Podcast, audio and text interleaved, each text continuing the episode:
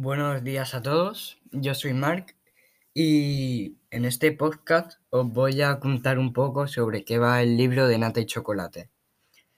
Em, Nata es una niña muy vergonzosa y callada y no tiene muchos amigos, por no decir ninguno.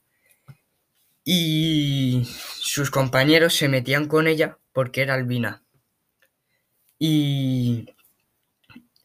una niña de su clase le decía que le obligaba a hacerle los deberes y nadie se daba cuenta de lo que pasaba hasta que llegó una profesora nuevo y decide cambiar todo y desde ahí, desde que llega la profesora nueva, nada, se va haciendo más amigos, la gente se va dando cuenta y le va apoyando más y se va haciendo más amigos.